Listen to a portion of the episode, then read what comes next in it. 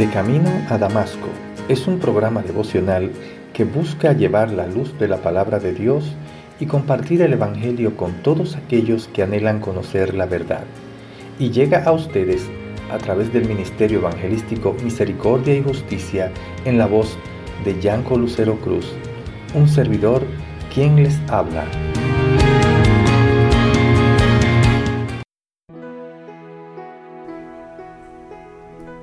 A la iglesia de los tesalonicenses, que está en Dios el Padre y en el Señor Jesucristo, gracia y paz a ustedes.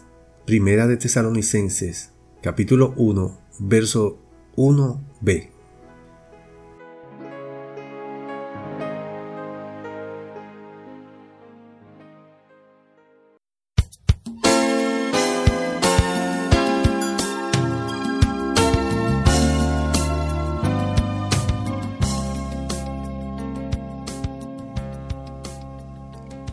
Si has escuchado los audios anteriores de esta serie de devocionales de la primera carta a los tesalonicenses y pudiste conocer las interesantes vidas de los remitentes, Pablo, Silvano y Timoteo, ahora es el turno de conocer a los destinatarios de la iglesia de los tesalonicenses y el ministerio del Espíritu de Dios que levantó esta maravillosa obra en la región por medio de estos hombres.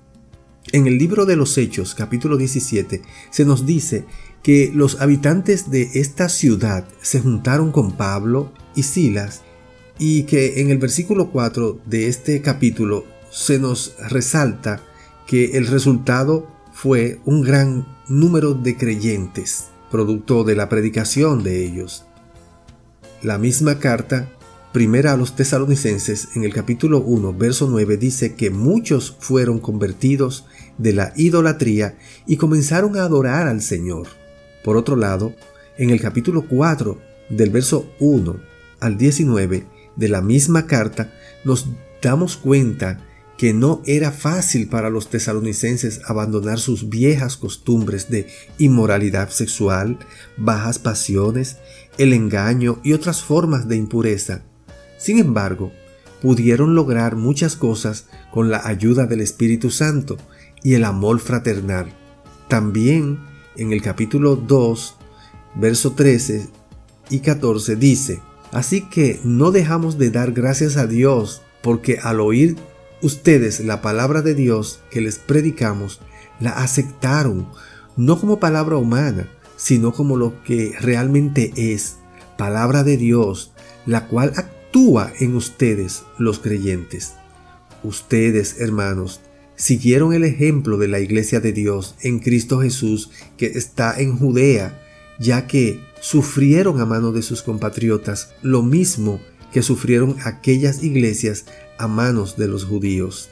Hermano, hermana, la información que nos provee el libro de los Hechos y las epístolas a los tesalonicenses nos ayuda a formar ciertas conclusiones que el Evangelio por sí solo es poderoso para hacer creer y convertir de la idolatría al impío, que aunque es imposible para el hombre cambiar por sí mismo las viejas costumbres de inmoralidad sexual, bajas pasiones, el engaño y otras formas de impureza, para Dios todo es posible y que su Espíritu nos transforma a través del amor de los hermanos, que solo el predicar la palabra de Dios es suficiente para que al actuar en el creyente puedan por el ejemplo ser discípulos dispuestos a sufrir y permanecer por el nombre de Cristo.